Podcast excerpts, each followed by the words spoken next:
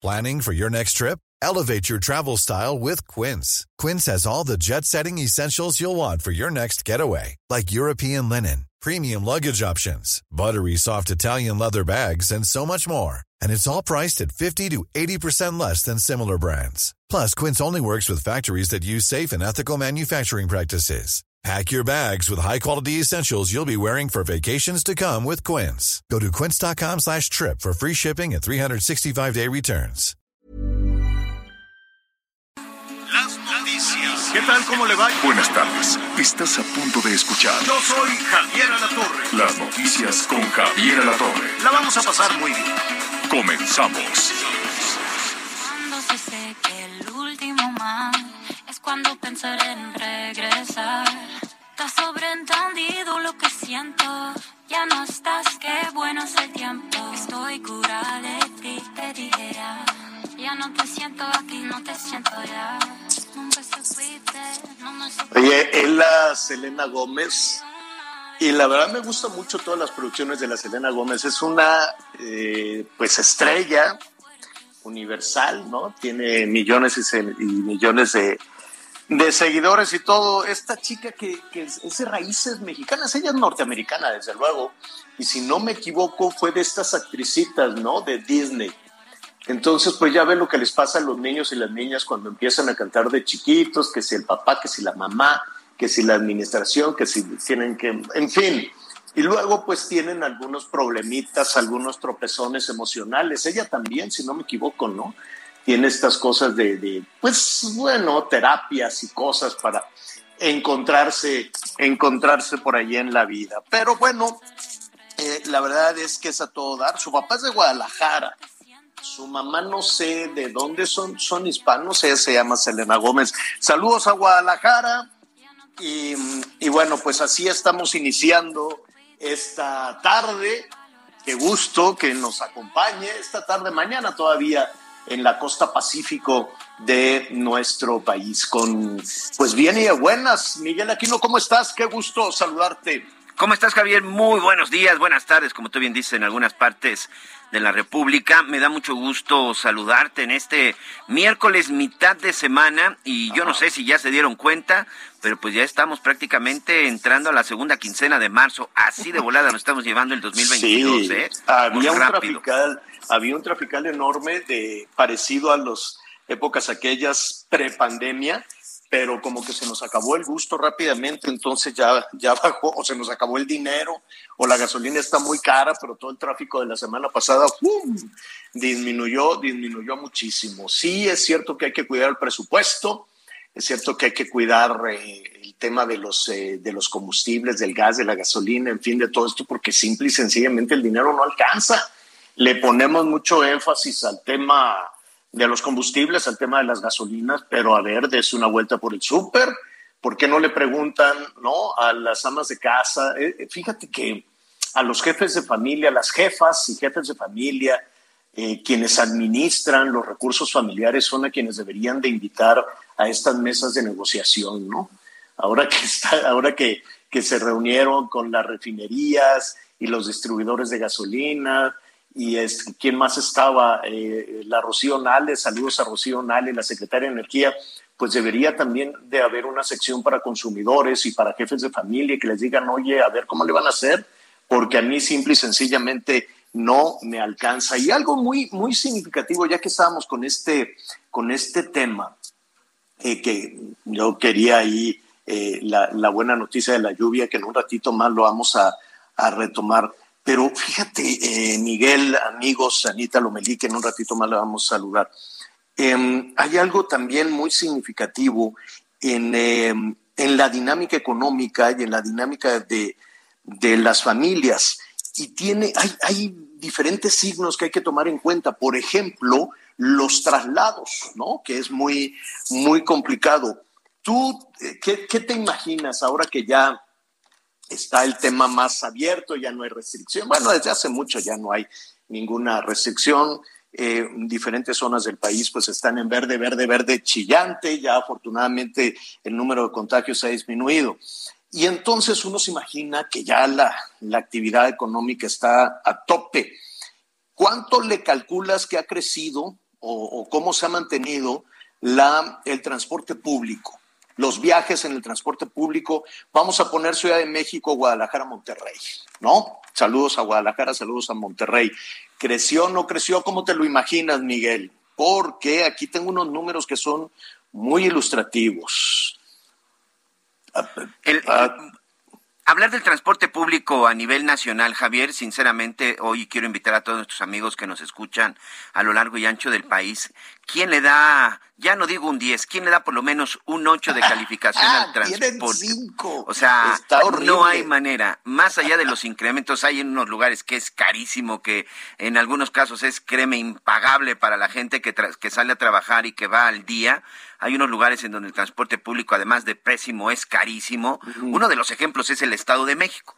El Estado de México es una de las entidades que tiene, eh, me atrevo a decir, y, perdón para muchos de nuestros amigos que sé que se hacen su trabajo bien, es el pésimo servicio de transporte público. Pues mira, y no solamente en cuestión de servicio, sino incluso en cuestión de seguridad. claro, claro. Terrible lo que pasa en el Estado de México. Pero mira, un termómetro es ver las, las movilizaciones en el transporte público para ver la dinámica eh, económica, ¿no? Que tanto están moviendo las personas. Y se lo digo rápidamente, la Ciudad de México bajó del mes pasado a este mes 16%. 16% son datos que muy temprano estuve revisando por ahí en el, el y yo dije, pues ya anda la gente en la calle, ya el transporte público a tope. No, estuvo a tope, se estuvo recuperando el mes pasado y habrá que eh, cruzar todos estos datos para ver por qué la gente está dejando de utilizar el transporte público. O no hay dinero, o no hay actividad económica, o no hay empleo, o la gente está dejando de, movilizarse. Por lo pronto, en la Ciudad de México bajó 16%. En Guadalajara, el, el transporte, o sea, los usuarios, los usuarios, los consumidores del transporte bajó 20.3%. 20.3% y en Monterrey bajaron 12.7%. Hay mediciones en diferentes partes. En Hidalgo, allá en Pachuca, también bajó casi 12%. Em, esto es un indicador de que las actividades, la movilización de las personas, porque tienen que ir a trabajar, porque tienen que eh, desplazarse para alguna actividad social o de salud o escolar, ¿no? Yo creo que tiene que ver con la baja de actividad, porque si tú tienes trabajo, tienes que asistir a la escuela, aunque el transporte público sea caro, pues lo tienes que utilizar, porque de alguna forma tienes que llegar a tu, tienes que llegar a tu destino. Yo creo que tiene que ver un poco con la falta de movilidad, con la caída de muchos empleos y también ahora con esta opción que existe, eh, pues de los trabajos a distancia, del famoso home Nada más que hay que lo que hay que tomar en cuenta, tienes toda la razón en eso y seguramente ha bajado en los últimos dos años. Perdón que te interrumpa. Aquí lo lo lo lo llamativo de este tema es que es del mes pasado a este mes. O no hay dinero para el transporte público o no hay por qué salir a la calle, pero en lugar de que suba porque ya se abrieron las actividades, porque ya están normalizando, del mes pasado eh, de bajar 20%. 20% de los usuarios del transporte, algo está sucediendo en ese tema y desde luego lo vamos a investigar. Oye, Pero sí, de que es un indicador, es un indicador. Oye, y la opción de que la gente que usaba transporte público se haya comprado vehículos nuevos, pues tampoco, ¿verdad? Tampoco. Porque vaya crisis que están teniendo los distribuidores, los armadores y los distribuidores de autos con la, con la, con la falta de autos nuevos que también ya estaremos platicando. Evidentemente esa creo que tampoco podría ser la opción. Eh, hay lista de espera, fíjate. Y eso sí es atribuido a que pararon las eh, grandes fábricas de, los microcomponentes, ¿no? De los famosos chips de las tarjetas. Y esto le afecta no solo al tema de los vehículos. Si se le descompone el refrigerador, paciencia, o búsquese un técnico que le ponga ahí, este, ya sabe, que los técnicos mexicanos son magos en eso. Pero si no le van a decir es que se arruinó la tarjeta, la famosa tarjeta. Yo no entendía qué es la tarjeta, hasta que vi que dejaron de hacerla en Asia y eso ha complicado muchísimo todo eso. Si quiere un automóvil, se ahorró para eso, qué bueno, felicidades.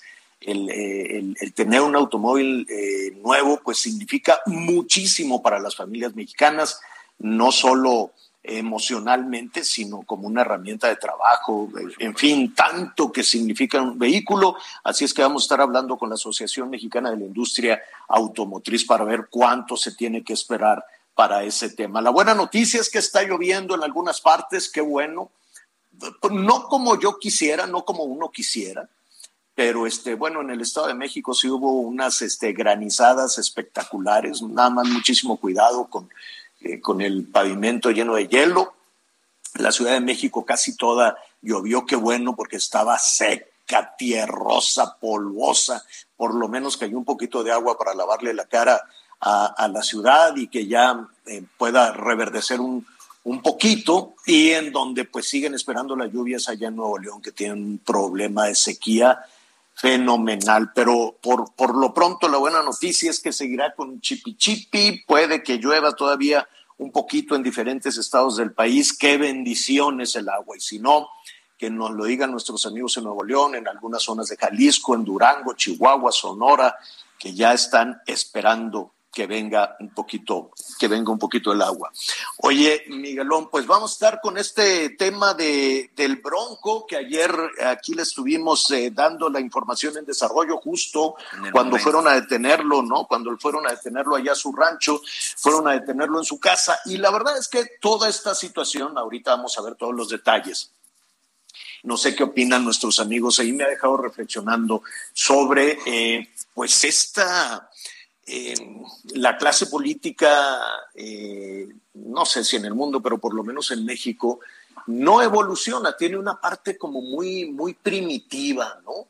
Una parte muy primitiva de decir, ya llegué yo y todo lo demás estaba mal, ya llegué yo y tengo que tirar todo lo que había para construir algo nuevo en muy poquitito tiempo, ¿no? En unos cuatro años, porque el primero es de estarse paseando, luego tienes este, más o menos tres años para trabajar y luego ya se acabó porque pues ya vienen este, los, los concursos y los este, aspirantes y cosas por el estilo. Entonces realmente eh, llegan quienes gobiernan y si son presidentes municipales pues era peor porque tenían tres años, ahora tienen seis, ¿no? Por el tema de la reelección, pero este, tienen esta parte muy primitiva y cuando digo muy primitiva, pues lo vemos, por ejemplo, con algunas especies, por ejemplo, este, los grandes felinos, los leones, cuando llegan, ¿no? Hay un león viejo y llega el otro león, pues acaba con todos los cachorros, los mata a todos, dice, yo no quiero nada de tu descendencia, me va a quedar este, aquí con toda la, la, la manada, pero las leonas tienen que esconder a los cachorros cuando llega un alfa, ¿no? Llega ahí otro, otro líder de la manada y se arma la de Dios es grande. Los políticos en México actúan más o menos igual, me da a mí esa, me da esa, esa impresión. Y así, abuelo de pájaro, Carlos Salinas, pues se fue con la quina, ¿no? Tuvo que enseñar la cabeza de, de, la quina, miren, aquí está, ya me fregué a este. Luego. Cedillo, eh, al hermano de Salinas. Cedillo, al hermano. Claro, Cedillo dijo, ah, sí, pues aquí está la cabeza del hermano. Luego Fox no sé a quién, a quién persiguió. No, no, no, no, no recuerdo muy, muy bien, pero así nos podemos ir todos. Bueno, Peña a la maestra, a El Bester, ¿no? Llegó y dijo, aquí está la cabeza de El Bester. Y este, después el presidente López Obrador a Rosario Robles, dijo aquí está, ¿no? Y así lo podemos ver con presidentes municipales. Y los gobernadores, Y los gobernadores priistas, ¿no? Los, los Borges. Ah, claro. Sí, claro, también todos Entonces, exactamente, es esta, es esta parte muy, eh, eh, muy de la política, muy de la política mexicana. No con, con esto no quiero decir que el pretexto sea únicamente afianzarse en el poder y demostrar que ya llegaron, ¿no? Y demostrar y marcar su terreno político, que me queda claro que sí es. Ahora, el que la debe, que la pague. ¿No? El que la debe, que la pague. Mira, aquí en me este manda, país tienen un catálogo. Me manda un mensaje, me manda un mensaje uno de nuestros amigos, dicen Vicente Fox, pues nada más se encargó de Mario Villanueva Madrid, ¿sí es cierto? Ah, claro. Del ex exgobernador de Quintana Roo, que bueno, pues ahí apenas hace unos meses logró salir de la cárcel. Claro, sí es cierto. Entonces, pues, el que la debe, que la pague. Y la verdad es que tenemos un catálogo enorme de delincuentes políticos, presidentes, presidentas municipales, gobernadoras, gobernadores, funcionarios de gobierno federal. Hay para echar para arriba, así nada más meten la mano y sacan el que, el que quieran, si de esa tradición política mexicana se trata. Pero bueno, vamos a ver entonces cuál es la situación en este momento de Jaime Rodríguez Calderón al Bronco, que por cierto, él también cuando llegó metió al gobernador Medina a la cárcel, ¿no? Correcto, sí, sí, sí. Él también llegando, llegando, metió a, su antecesor a, la, a la cárcel. Fue detenido ayer. ¿Por qué? ¿Cuál es la situación jurídica? de eh, Jaime Rodríguez Calderón, el ex gobernador de Nuevo León. Yo le agradezco a Víctor Olea, eh, Víctor Olea Peláez, él es el abogado defensor de Jaime Rodríguez Calderón. Eh, Víctor, muy buenas tardes, ¿cómo estás? ¿Qué tal? ¿Cómo estás, Javier? Mucho gusto saludarte, al igual que a Miguel. Un abrazo a los dos. Gracias. Oye, auditorio.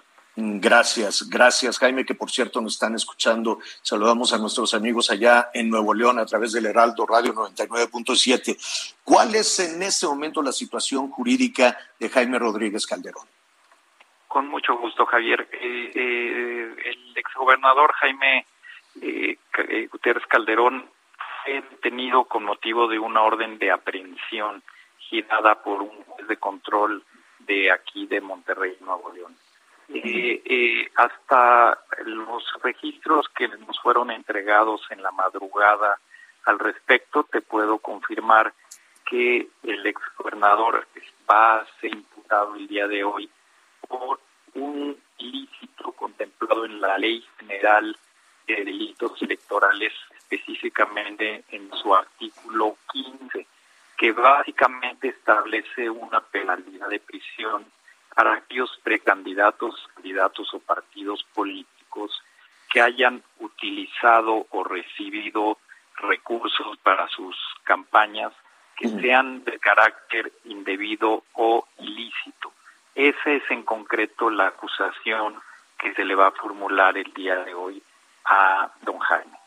Y eh, eh, basados en esa acusación que se va a formular hoy, eh, tendría que permanecer en la cárcel, podría llevar el proceso en libertad y haciendo una estimación, desde luego, habrá que, esperar las resoluciones judiciales. ¿Cuál sería la sanción? Mira, eh, eh, te quisiera puntualizar lo siguiente que me parece este muy pertinente. El delito que te he mencionado que se le va a imputar no es un delito que amerite prisión preventiva oficiosa, no está dentro del catálogo de delitos que requieren una prisión necesaria sobre el particular. Eh, el día de hoy, desde luego, se va a debatir en la audiencia la posibilidad de medidas cautelares que seguramente peticionará la Fiscalía de Delitos Electorales del Estado de Nuevo León.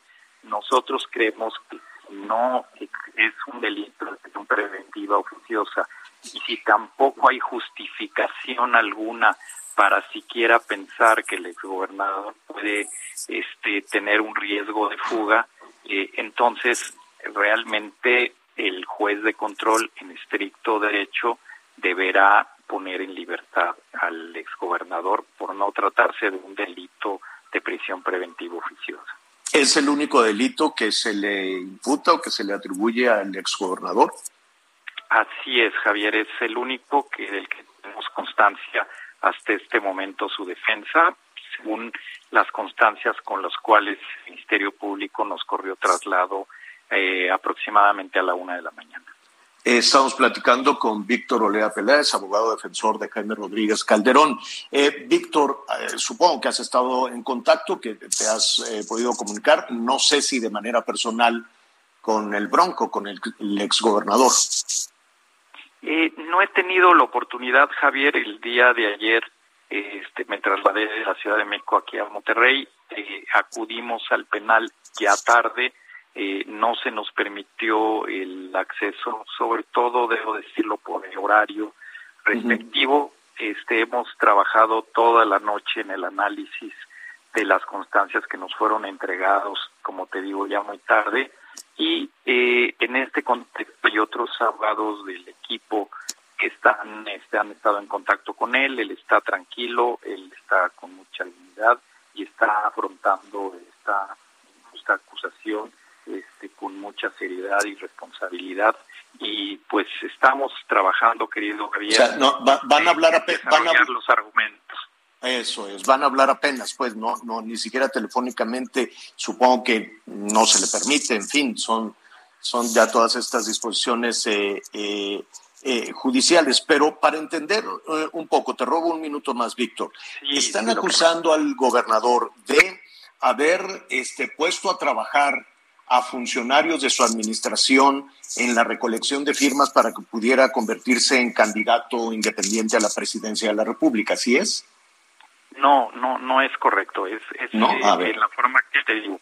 Eh, la atribución delictiva en concreto es que el exgobernador utilizó o recibió indebidamente, entre comillas, recursos que no tienen un origen lícito para apoyar su, su eh, campaña al respecto. Es el, en concreto la acusación. es decir, recibió un dinero no necesariamente público, no necesariamente del gobierno, puede ser de alguna de algún particular, de algún privado, pero cuando dicen que no es lícito pues se puede, eh, se puede interpretar por lo menos los ciudadanos de diferentes maneras, sobre todo en un país como este donde pues el crimen organizado anda detrás de los políticos siempre. ¿Sería ese el caso? Pues mira, yo creo que no es seria, mucho menos fundada.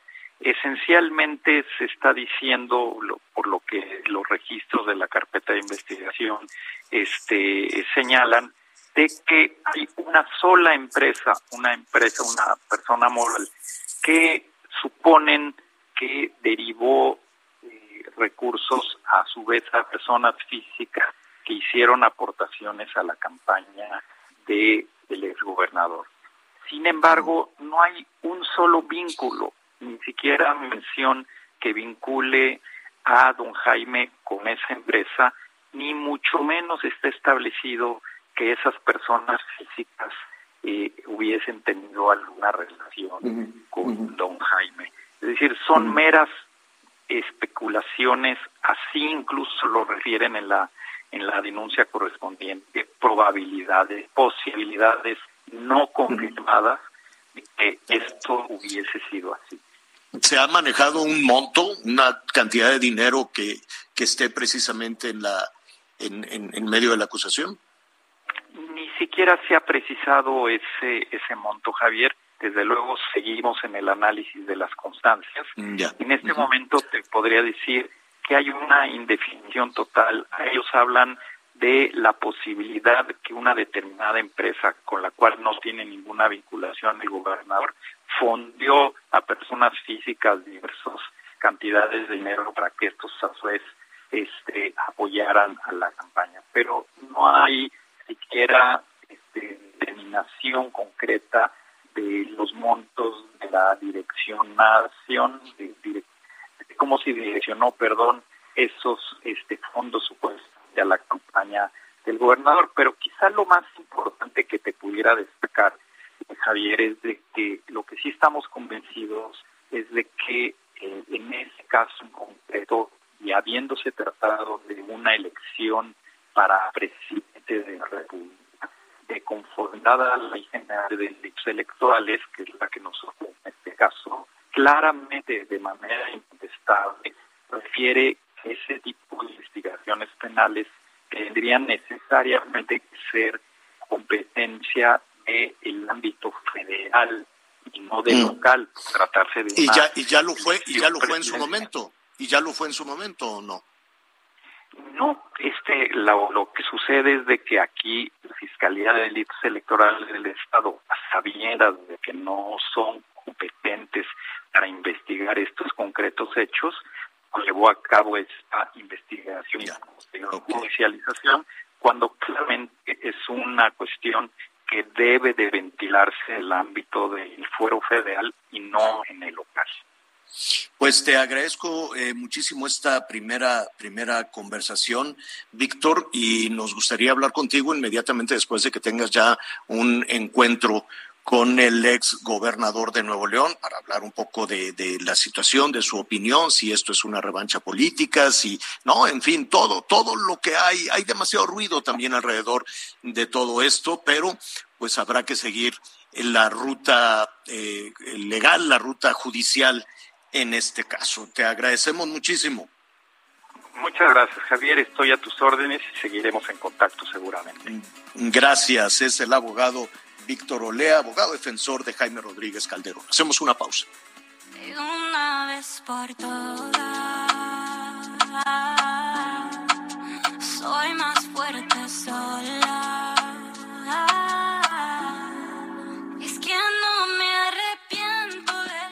Conéctate con Javier a través de Twitter, arroba javier-alatorre. Sigue con nosotros. Volvemos con más noticias. Antes que los demás. Todavía hay más información. Continuamos. Oiga, eh, rápidamente vamos a abrir aquí un paréntesis con información en desarrollo de, de la guerra, que es una es un infierno. Eh. Cuando hemos eh, estado en las coberturas de, de los conflictos bélicos es, es, es, una línea de sufrimiento brutal ver, ver a, las familias, a la sociedad, a las ciudades destrozadas y el presidente eh, ucraniano Zelensky pues eh, ya no quiere tanto estar en los números, en las cifras de, de los muertos, de los evacuados, lo que quiere es ayuda. Ya ve que los rusos están llegando a Kiev, la capital. Hoy hizo una, una eh, conferencia virtual, se comunicó con el, con el gobierno de los Estados Unidos, con el Senado, con los congresistas norteamericanos para tratar de, de conmoverlos y de decirles, señores, si no quieren que forme parte de la OTAN, pues ya sabemos que no vamos a formar parte de la OTAN, pero necesitamos ayuda, así tal cual, necesitamos auxilio. Y esto, pues al parecer, Miguel logró conmover, que, que ha estado, desde luego, viajará a Europa el presidente Biden, pero por lo menos hay medidas adicionales en este momento. Sí, hace unos minutos Joe Biden este, tuvo un mensaje en vivo, un mensaje en vivo en los Estados Unidos, un mensaje en donde anunciaba que, primero que nada, que ante el Congreso de los Estados Unidos, el presidente de Ucrania había mandado un mensaje, el presidente Zelensky, en donde evidentemente les, les ponía un ejemplo. No olviden Pearl Harbor y no olviden el 11 de septiembre. Hoy necesitamos su ayuda. Ustedes, ustedes saben lo que es estar bajo ataque.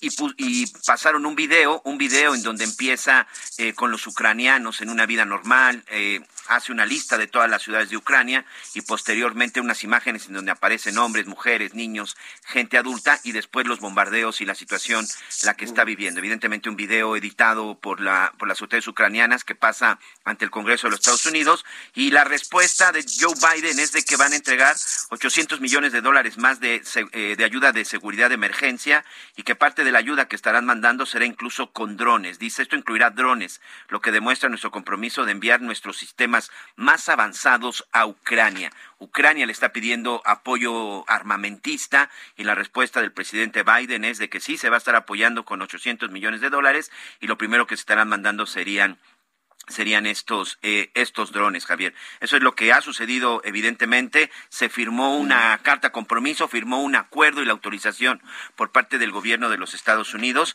y es lo que se daba a conocer. Oye, Javier, ya que estamos en este tema del presidente norteamericano, hoy también salió eh, una publicación de un acuerdo que firmó también el presidente de los Estados Unidos, Joe Biden, en donde está oficializando que dentro del paquete fiscal para el año 2022 del gobierno de los Estados Unidos eh, hay una parte de dinero que se entrega a otros países para ayuda en materia de seguridad.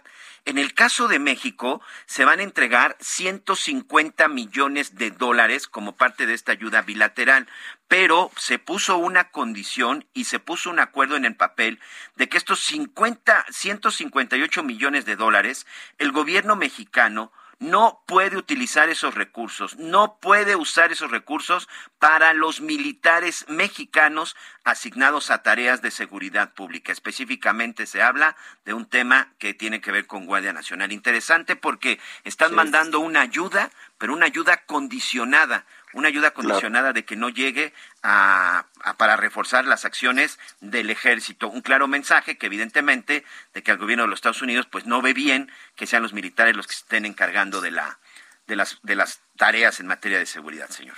Fíjate que las agencias de seguridad de Estados Unidos desde hace un par de semanas están con la discusión de México y, y, abordando muchísimos temas. Desde luego, Mallorca se acaba de venir a reunirse en Palacio Nacional, ¿no? Es el responsable de la seguridad nacional allá en los Estados Unidos, eh, coincidió también con las capturas de, de, los capos, donde no lo va a decir jamás, lo va a reconocer el gobierno, el gobierno mexicano, pero seguramente hay una colaboración, por decirlo de alguna manera, de las agencias de seguridad estadounidenses. No pueden actuar, pero sí los pueden localizar.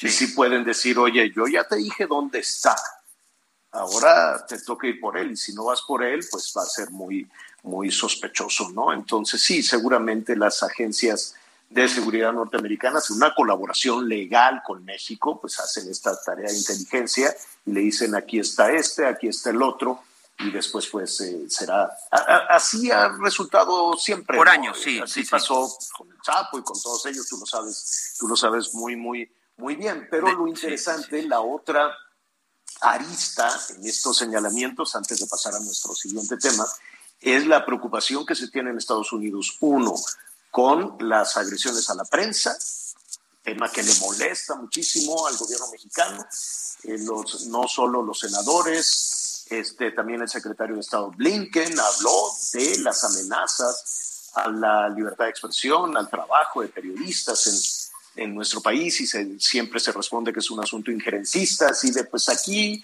este es un asunto interno, si se mueren o no, pues no, lo vamos a investigar y en fin, no, no, no les gusta ese tema. Hoy, al ratito, vamos a hablar también de el, el más reciente asesinato de periodistas, fue ayer en Michoacán, un asunto tremendo que estaremos eh, tomando desde luego. Pero la otra arista es la cercanía del crimen organizado con los procesos electorales en nuestro país. Y ese también es un asunto en el que el gobierno mexicano no ha querido decir nada. Y las autoridades electorales, pues, se quedan también tibias en ese asunto.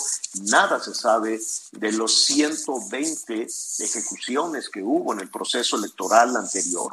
De esos 120, pues eran casi aproximadamente 30, no tengo los, los números en, la mano, aproximadamente 30 candidatos y candidatas, los demás eran cercanos a los procesos electorales y simplemente los mataron.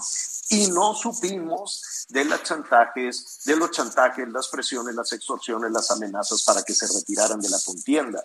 Y eso, si no lo queremos ver en México, lo ven en el resto del mundo dicen, sí, el crimen organizado los cárteles están influyendo en las decisiones políticas y eso pues necesariamente es peligrosísimo. peligrosísimo. A eso súmele que todos los años hay una enorme lista de denuncias, que si utilizaron recursos, que si, eh, cuando decimos, me choca esto de los recursos, que si se utilizó el dinero pues de la gente, que estaba destinado para otra cosa, para procesos electorales. Bueno, ahí está el tema del Bronco, ahí está el tema de Peña Nieto, ¿no? Dicen que la empresa brasileña le metió cuatro millones de dólares su campaña y no pasó nada, ¿no? Ah, ahí están todos los días que si se utilizan funcionarios para promover una elección, para promover aquello, ¿no? Simple y sencillamente la cantidad de hojas y hojas y hojas que se llevaron al, al, eh, al INE a propósito de la consulta para la revocación de mandato. ¿Te acuerdas que salían estas fotos con cajas y cajas y cajas? ¿Quién habrá pagado esas cajas? ¿Qué ciudadano sacó de su bolsillo para pagar esas, esas hojas? Simplemente ir a comprar las hojas. Salió de, salió de nuestros bolsillos, señor, salió de los impuestos. ¿De dónde ah, más? no, pero, pero entonces, ¿qué hacemos? Borramos de todas las, eh, las los candados que, que, se autoponen, borramos todos los candados que se ponen los partidos políticos para que después se sientan en la tranquilidad de hacer lo que les dé la gana. Ayer en el Senado hubo una resolución en ese sentido, que ahora tendrá que pasar al Pleno, desde luego, ¿no? Todavía tiene que seguir una ruta. ayer en el Senado hubo una resolución de decir, ya para no estar mortificados y que nos estén diciendo que hacemos trampa, vamos a autorizar que todos los servidores públicos puedan hacer propaganda de la, de la cosa esta de revocación de mandato. No sé qué urgencia tienen Morena que les digo, no, ya nos tenemos que apurar. ¿Quién quiere quitar al presidente? Yo quiero nada más que, que saber eso. Pero en fin, hay una larga, larga lista de delitos político-electorales como los que tienen hoy al Bronco en la cárcel y pues con, se van ahí acumulando definitivamente. Para hablar de este tema, yo le quiero agradecer a Paulina Cregueras, eh, no sé si dije bien tu apellido, Paulina, Paulina Cregueras, abogada, especializada en temas político-electorales de Integralia Consultores. ¿Cómo estás, Paulina? Muy buenas tardes. Buenas tardes, muchas gracias, eh, Jorge, Miguel, Ana María. Y sí, dijiste bien de apellido, muchas gracias. gracias, gracias, Paulina. Javier, soy Javier. Oye. Ay, Javier, una No, no, no, soy Javier La Torre, no te apures. Este, Paulina, dime algo. Em, a propósito de, esta situación que tiene hoy en la cárcel el Bronco, em, se utiliza, este es, es, decir, es un recurso que se pueda tener ahí la cantidad de denuncias electorales para utilizarse en cualquier momento. ¿Por qué de todas estas carpetas de investigación, que por lo menos así se anuncian, poco sucede? Eh, sí, gracias Javier. Mira, creo que es importante decir algo inicial. En, en materia electoral, eh, hay tres vías por las que se puede sancionar a alguien que comete algún tipo de infracción. Está la vía administrativa, la vía electoral en estricto sentido y la vía penal. Y todas estas vías se pueden dar, como decimos los abogados, por cuerda separada. Eh, por eso este caso en específico del Bronco se resolvió hace tiempo antes en el Tribunal Electoral y hasta ahora se están viendo las consecuencias o eh, inicia una investigación porque todavía no hay consecuencias en materia penal. Se llevan por cuerda separada y son independientes. en este caso, pues es algo que inició la Fiscalía Electoral en el estado de Nuevo León y pues como digo, son independientes y la investigación puede tardar más o menor tiempo en cada, en cada instancia. Eh, sin duda alguna es un poco sospechoso el momento en el que esto sucede, después de que el gobernador de Nuevo León pues eh, tomara este caso como una eh, promesa en su campaña, eh, pero bueno, no significa que esté mal hecho de, de, de inicio, ¿no? Simplemente quiere decir que aunque se haya aunque se resolvió en las instancias electorales hace tiempo, eh, pues la investigación penal siguió un curso distinto y esto pues habrá que ver en qué termina porque apenas está empezando, apenas lo arrestaron y esto eh, no significa que es culpable ni mucho menos, todavía tenemos que hablar de presunción de inocencia y de que se va a llevar a cabo un juicio, ¿no? Claro, claro. Eh, sin embargo, Paulina, queda la, la sensación, independientemente de la situación del Bronco, eh, del exgobernador de Nuevo León, que da la sensación de que para eh, cualquier servidor público, ¿no? presidenta municipal, presidente, gobernadora, gobernador o funcionario federal, em, pues cometer un delito electoral no les da, no hay ningún pudor, no hay ningún temor a que, a que se les pueda sancionar, ¿no? Pues eh, creo que es una moneda de dos caras. Dependerá un poco, desafortunadamente, de eh, quien esté a cargo de la fiscalía en los estados o la fiscalía general, ¿no? La investigación está a cargo de la fiscalía y deciden si perseguir o no. Eh, En el caso del Bronco, pues él ahorita ya no tiene foro porque es ex gobernador y pues puede ser sujeto a juicio por cualquier tipo de delito. Eh, insisto, el, el, momento está raro, pero eh, creo que jurídicamente no hay, no hay ningún problema. Eh, lo que es sospechoso, y en eso coincido contigo, es que es parece una justicia selectiva porque hay muchas otras acusaciones de delitos electorales que no se han investigado, ¿no? En otros estados y también a nivel federal y eh, pues hay veces que con ese antecedente los servidores públicos y también ciudadanos incurren en delitos electorales y no tienen temor a represalias, porque pues de alguna manera cuentan con alianzas en el gobierno y aseguran que no los van a perseguir. Eh, claro. No, sé si a eso se refería. Sí, sí, a, lo que me refiero es que en el proceso electoral anterior, pues se fueron acumulando, por aquí estuve revisando, simplemente en el del año pasado hay casi 1.500 carpetas de investigación de delitos electorales. Y quienes cometieron esos delitos pueden decir, pues yo estaba cumpliendo órdenes, no me pasa nada, sí, pedí el INE, pedí, ¿no? Este, en desde caciques, eh, desde caciques en, en, diferentes zonas del país donde dicen, pues yo aquí lo voy a decidir, o hasta las presiones y los chantajes del crimen organizado, o de pronto pues que se condicionen este servicios, que se, ¿no? ¿Te acuerdas cuando se estaba empezando a aplicar también la vacuna? Pues tú por quién votaste y enséñame el INE y dame la copia, o todos los escándalos también que condicionan los, los apoyos, las becas y que dicen, no, pues requiero el INE, en fin, ¿no? Estamos normalizando que eh, existe una, una ley para que la actuación de los servidores públicos sea la correcta y no pasa nada. Da la sensación de que, pues sí, voy a poner todos los anuncios espectaculares, aunque la ley diga que no, y voy a dar despensas. Y eso aplica al PRI, al PAN, al Verde, a Morena, a todos los gobernadores, a los gobernadores. Y, la verdad es que podemos llenar programas y programas de radio, de televisión, de todas estas denuncias, y al final seguimos adelante y eventualmente algún político va a sacar del refrigerador estas denuncias para aplicarlas, ¿no? Sí, de acuerdo, Javier. Eh, pues los delitos prescriben, entonces habrá que ver el tiempo en el que se puede hacer uso de estas acusaciones con motivos políticos este, y acusar a un ex servidor público, pero la verdad es que sí coincido contigo en que eh, cada vez que tenemos un proceso electoral parece que se cometen más delitos electorales y aun y cuando eh, algunos de estas infracciones logran sancionarse por la vía electoral, ya sea en el INE o en, los tribunales electorales, eh, al momento de, de ver la parte penal, pues no pasa nada. Y esto es importante recalcarlo, no no es no depende de las autoridades electorales necesariamente los delitos electorales se persiguen de oficio y esto significa que son las fiscalías quienes pues tendrían que eh, en automático, por decirlo de alguna manera, iniciar las investigaciones y acusar. El INE y los institutos electorales locales podrían presentar denuncias, en muchos casos lo hacen, pero pues ya no depende de ellos, ¿no? sino que la investigación depende.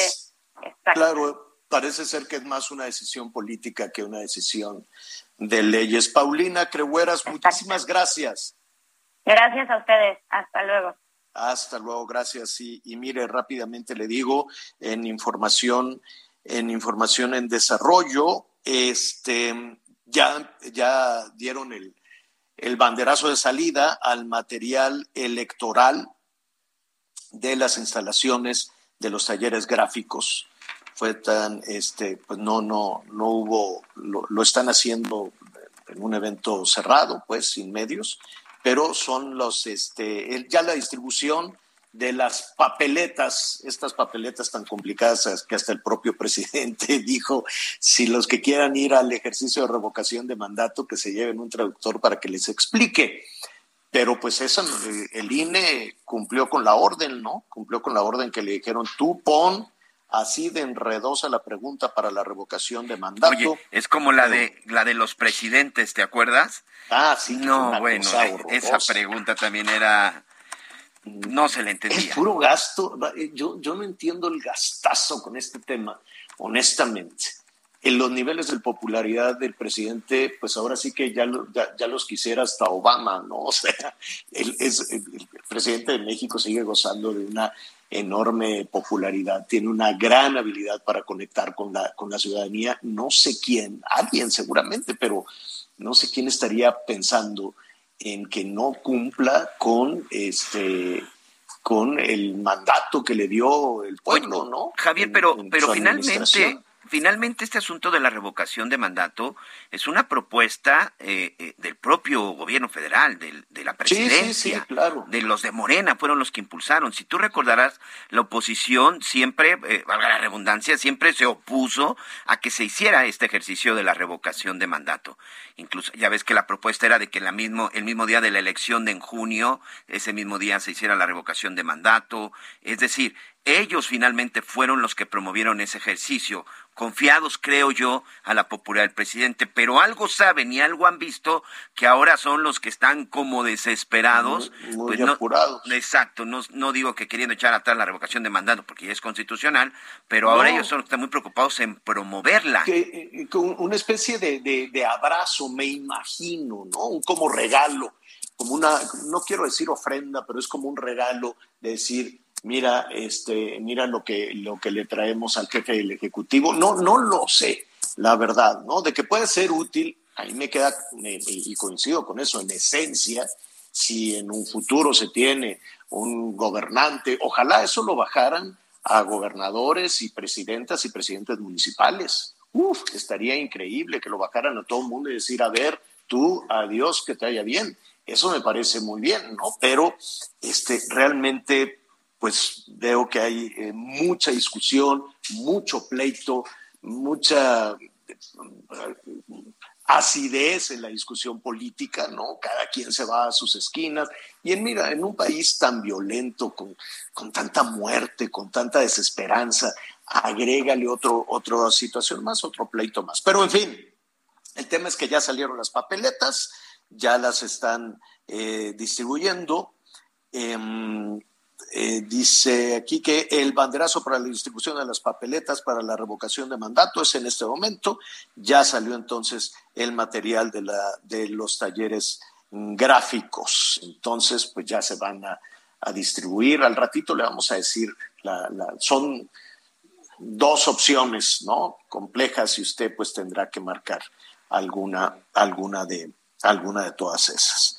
Este, nos siguen eh, llamando aquí para decirnos que sobre los delitos electorales, pues sí, ya lo sé, en diferentes municipios, imagínese si a nivel federal es tan complicado, pues cuando están esos caciques locales que toman la ley y la están manejando como se les dé la gana. La buena noticia en este momento viene también de Jalisco, Miguel.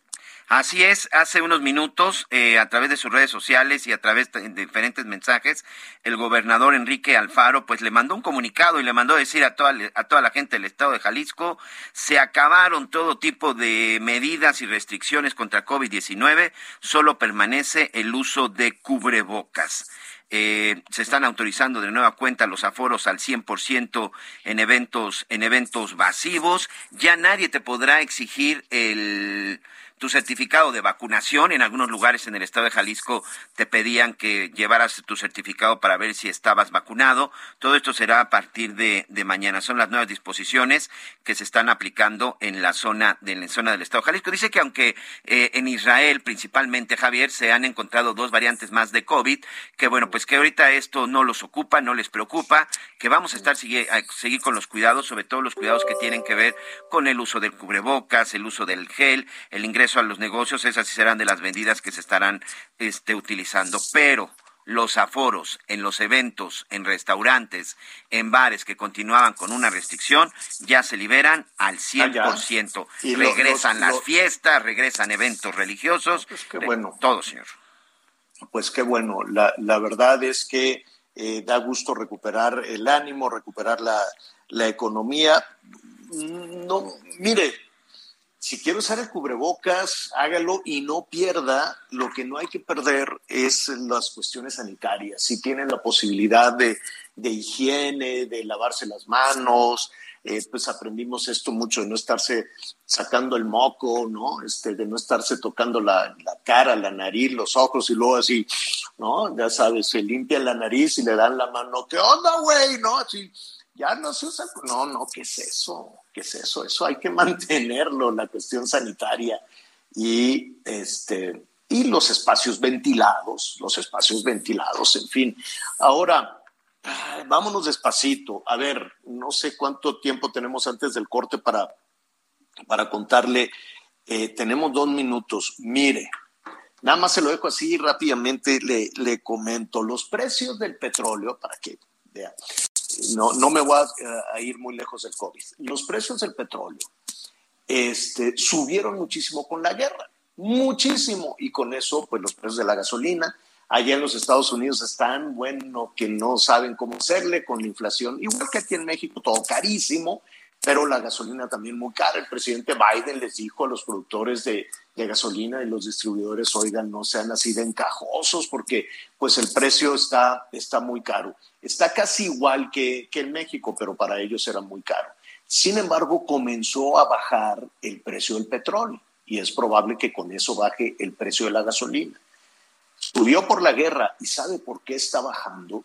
Por el COVID, que no se ha acabado se acabó en Guadalajara, se acabó en la Ciudad de México, ayer hablábamos en Monterrey, en diferentes estados del país se acabó el COVID. ¡Viva la milonga! Pero ahí está. Le explico después de una pausa.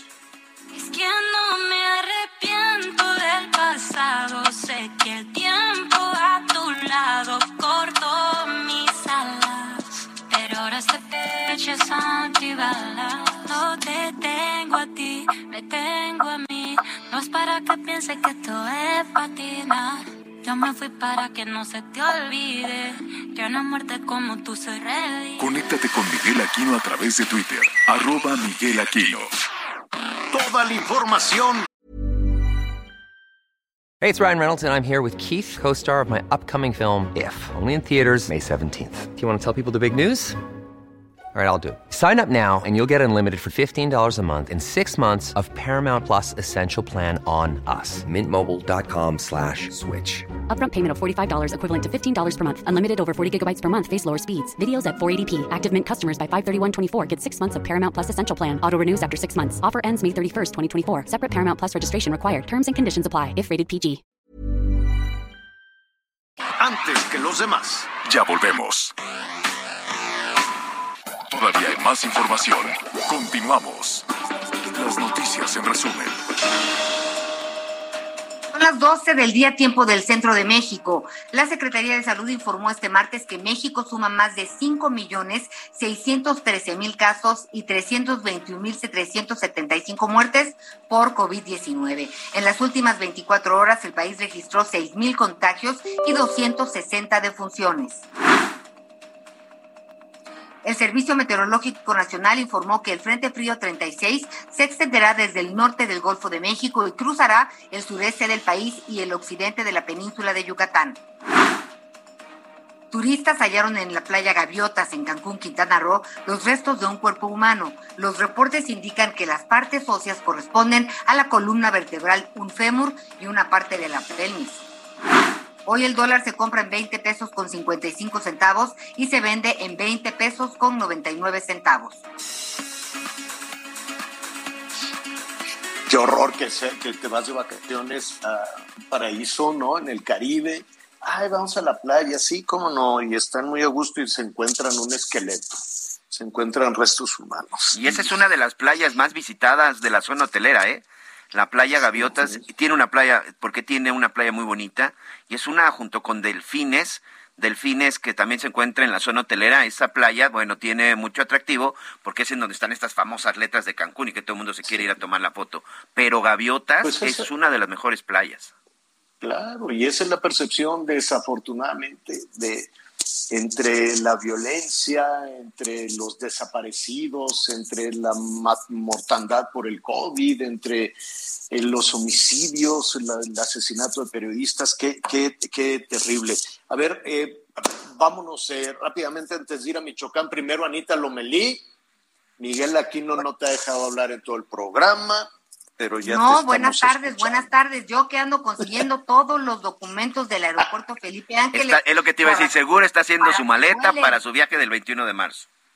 ¿En serio? Sí, ya, me, ya me lo querían recomprar mi pobrecito boleto y les dije, oigan, cálmense, va a haber aeropuerto para todo el tiempo. ya no hay boletos? Si van a ser como ocho vuelos. No, hay boletos a la torre. Yo que te quería llevar nada más para ocho que vuelos. vieras los Oye, el que va a volar están, de y Venezuela. a Frida Kahlo y varias cosillas por ahí que te van a gustar, pero no, no hay boletos. Lo que me preocupa bueno. es una certificación muy importante que tiene que venir por parte de la Organización de Aviación Civil Internacional, la OASI. Esas nos las tienen que dar antes del lunes y es jueves. por Bueno, decirles algo. pues muy Entonces, bien. En Tú haz, tú fila, te vas temprano. ¿Qué día vas a volar, Anita? Primero Dios 21. es el lunes 21, el lunes que se inaugure el aeropuerto. La mañanera se va a llevar a, cabo allá, así que yo creo que vamos a tener que llegar a las 4 de la mañana, eh, porque van todos los gobernadores, el, el gabinete legal ampliado, los legisladores. ¿Y a eh, qué van? Pues una parte, van al aeropuerto para la ¿Y ceremonia no de inauguración trabajar? donde el ¿No deberían presidente de no va a hablar. trabajando en lugar de estar ahí sentados? ¿Van a volar también? Pues algunos tendrán que llegar volando, pero yo no sé si van a llegar al aeropuerto Benito Juárez Pues o a qué Toluca y bueno, luego qué bueno. Ah, Todo eso Qué- es un misterio. Qué bueno que va a estar ahí el aeropuerto. El presidente también se va a ir antes porque llegar no vaya a ser que se pierda, imagínate. No, Que- fíjate. no, dale, era para allá, vete para ¿Cómo acá. entonces, No se ¿Cómo quiso arriesgar y se va a quedar en el, en el hotel, en un hotel nuevo, ¿no? Que también están construyendo por allá. Ahí va a mira, dormir y ahí va a dar la es mañanera. una- esa es una muy buena propuesta. Si tienes un vuelo en el Felipe Ángeles, te puedes ir un día antes Te para hospedas, que no sí. Te hospedas ahí. No, pero oye, Y pero luego ya tomas el avión. cosa. No, Manda. va a haber transporte especial, así como de repente estabas en Perisur y llegaba y llegaban de Interjet y te llevaban al aeropuerto, así va a haber transporte especial Por para eso, llegar al te- Felipe Ángeles. Claro, Y pero no sabes a qué cosa. hora, no sabes cuándo. O sea, va a haber el transporte Ah. especial, pero no sabes, no se tiene No, la certeza. Cuando vueles, las aerolíneas te van a decir, señora, el transporte va a estar en cuatro, en el en el eh, toreo de cuatro caminos a estas horas para que usted si lo necesita, órale. No, y está bien porque ahora en los vuelos nacionales, ahora en los vuelos nacionales, pues llegas cinco horas antes y para vuelos internacionales, cuando apliquen, pues llegarás unas seis, siete horas antes, ¿no? Bueno, más bien preparar tu tiempo. No o, así, u otra, amigos de Catepec, les mando un saludo. Aprovechen, van a tener la oportunidad. Si empiezan a rentar algún cuarto en Ecatepec, pues ya te hospedas en Ecatepec y te va a quedar más como- cerca y te como un Air- Airbnb, un Air- Air- Sí. Airbnb, Airbnb, no, ser. es que- pero Ahí les está una quiero opción de decir algo, negocio. la y les conté la última vez que me fui a Chiapas, me tardé más en el aeropuerto y adentro del avión que lo que Ah, trabajé claro. en el cañón del sumidero. Sí, Entonces, así- algo así tiene pasa. que pasar para que Sí, con los realmente. Tienes sí los toda la razón. Digo, funcionen. a ver, en esencia, qué bueno que hay un, un nuevo aeropuerto, aunque sea así como este, con poquitos vuelos, ¿no? Digno, pequeño, eh, ¿no? Un, un- un- aeropuerto que pueda ahí medio, medio ayudar. De que no es la solución, no, no es la solución Oigan. para las dimensiones que, que requiere la capital de la República. Pero pues qué bueno que allí está, Oiga, qué bueno que está barato. ¿Qué pasó? Rapidísimo, para no confundir, aquí mi, mi equipo de información, Ángel Villegas, me dice que ya cambió de parecer el presidente, anunció que ya no va a dormir en el hotel cercano a la terminal aérea debido a que aún no cuenta con la certificación para su operatividad. O sea, no hay hotel. No hay hotel tampoco, entonces tampoco es opción. Dice que ya no va a dormir en el hotel y que va a demostrar que se hacen de 30 a 40 minutos desde Palacio Nacional al Felipe Ángeles. A las 5 de la mañana seguramente sí. Eh, a ver, a No. las 5 de la mañana y te van abriendo camino, o sea, o sea, sí que padre. ¿cómo Digo, son? está bien, está bien que lo demás también, está, No sean a así. ver, no, no, A no, ver. a lo que voy, Anita, qué bueno que está ese aeropuerto, de que pues es insuficiente, es insuficiente, se tuvo que hacer como se pudo, con lo que costó cancelar el otro aeropuerto y luego inviértele a este. Total que salió más caro el caldo que las albóndigas, pero pues es lo que hay. Está ese aeropuerto, hay que utilizarlo. Dicen que está barato, no sé cuánto cuesten los, los boletos, pero dicen que van a ser más. No sé por qué comprar un boleto en el Felipe Ángeles sería más barato que comprar un boleto en el Benito Juárez. A lo Dicen. mejor por la promoción, pero no, a mí me Por- costó por igual la de uno y del distancia. otro, ¿eh? No, miren, no miren, sé. antes de antes de ya entrar, la verdad es que sí es urgente hacer algo. Yo ayer llegué, ayer este volé de Cancún, estoy aquí en la Ciudad de México. Ayer me tardé 45 minutos en poder salir del aeropuerto porque no había puerta, como cayó una tormenta, eh, hubo algún retraso con vuelos ayer en la Ciudad de México y nos mandaron hasta el final del aeropuerto y tuvimos que esperar ahí, ya saben, el típico camioncito que nos dejó hasta el otro lado, el aeropuerto, los vuelos venían saturados, estuvimos 10 minutos sobrevolando porque no podíamos bajar, o sea, sí es un problema que tiene ya el aeropuerto de la Ciudad de México. a que salga la maleta. No. No, eso fue sin esperar la maleta. Te tardas una hora en bajarte del avión, ya aterrizando, y luego otra hora en que te den la maleta, y luego la legata porque te robaron. Yo, ah, por cierto, yo no sé, vi un día a los de la Marina, yo dije, uy, bendito sea Dios. Allí están todavía los malencarados groseros esos que, que, que andan manoseando las cosas este, y felicité a los de la Marina, le dije, no hombre, felicidades, qué bueno que están acá, pero luego ya no los vi, ya como que nomás los vi un día, pero en fin, este, qué bueno que está ahí el, el aeropuerto, luego vamos a hablar de las otras opciones. Mira, nada más, Anita, de, de la cabina alterna de aquí de, del Heraldo al aeropuerto, ¿cómo se llama este sistema, Waze? Marca una hora con cincuenta y dos horas, pues. Dos horas. aeropuerto? ¿Al nuevo? ¿Al que vas a ir a volar? ¿Al Felipe Ángeles? Yo voy a venir por ti. No te preocupes. Dos horas. Entonces, imagínate que tengas un vuelo a, las 8 de la mañana. Te prometo. Más dos horas te voy a invitar, Y Acapulco, que no ha sido. Te voy a invitar y vas a ver, vamos a hacer una hora. Porque se están arreglando las mañana, te doy mi palabra. He ido diez veces. Ya soy como Anita Ángeles. ¿Pero cómo? ¿Pero una hora desde dónde? Desde Azteca. ¿Hiciste una hora? No, te voy a llevar yo a que hagamos una hora, porque ya va a estar la vía por donde podremos ir. ah, cuando esté. Ah. Mira, ojalá funcione de todo corazón. Y también, Miguel, te voy a llevar a Cancún. Es urgente, es urgente. A ver, niños, espérense, no se me lancen todos. ¿Es urgente el aeropuerto? Sí, sí es urgente se hizo a, toda marcha, eran 24 por 7, no paraban. Y lo, lo tienen que terminar, lo van a inaugurar y luego van a seguir la construcción, ¿eh? No crea que, que ya está listo, ¿no? Lo van a inaugurar y luego va a seguir. No, Javier. Lo va a rebasar la capital de la República, lo, va a rebasar la capital. va a desdoblar, lo va a rebasar la capital de la República, sí lo va a rebasar la capital de la República. Y tenemos que aprender a ver las otras opciones. Nuestros amigos de Querétaro nos están llamando y nos dicen, oigan, pues mejor vengan al aeropuerto de acá, aquí tenemos vuelos nacionales, internacionales, y claro que Querétaro va a ser una opción. Cuernavaca, para quienes viven al sur de la Ciudad de México es más fácil llegar al aeropuerto de Cuernavaca con los vuelos que tienen nacionales, al aeropuerto de Puebla, al aeropuerto de Toluca, ¿no? Porque pues el trastorno de llegar, vamos a ser honestos, no hay forma de llegar no hay manera de llegar al Felipe Ángeles. Entonces es más fácil irse hasta Querétaro, con todo y que la carretera también está ahí siempre en construcción, o a Cuernavaca o a Puebla. En, Naucalpan hay otro aeropuerto pequeñito, en Toluca. o en fin, yo creo que, tendremos que aprender a, ver las otras opciones. Te vas a sorprender porque es las el aeropuerto no va a volar bien sin las vialidades. Es, es trabajo de conexión terrestre y conexión aérea. Entonces, o se acaba de dar ese salto o entonces será el estacionamiento que todo el mundo dice que será Felipe Ángeles.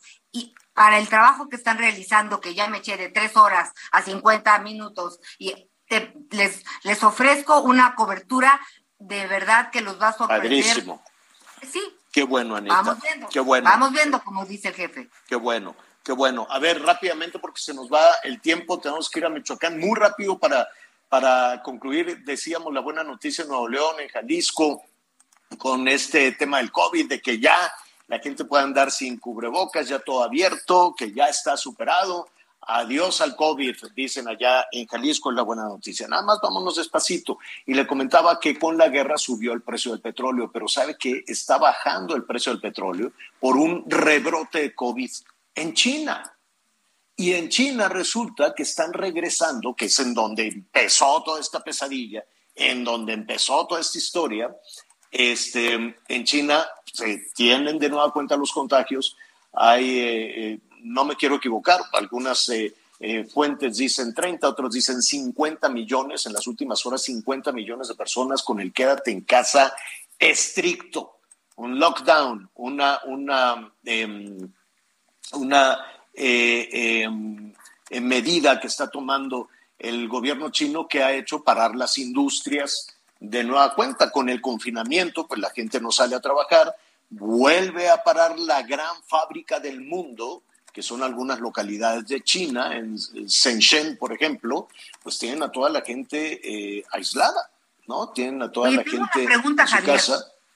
Quiero decir que ellos no, o sea, ellos actuaron al revés de nosotros, nosotros nos encerramos, eh, llegaron las ellos también. se abrió paulatinamente, ellos, ellos cometieron algún error o por qué van de nuevo ellos también, ellos también estuvieron en confinamiento muchísimo tiempo, luego se abrieron y luego empezó la fábrica del mundo, que son algunas regiones de China, a mover la economía. Ahora, no toda, solo algunas regiones, o sea, para, para la población que tienen en China, pues 50 millones de habitantes eh, suena, suena muy poco, pero eso ha hecho que paren algunas de las este, demandas de energía y entonces comienza a bajar el precio del petróleo.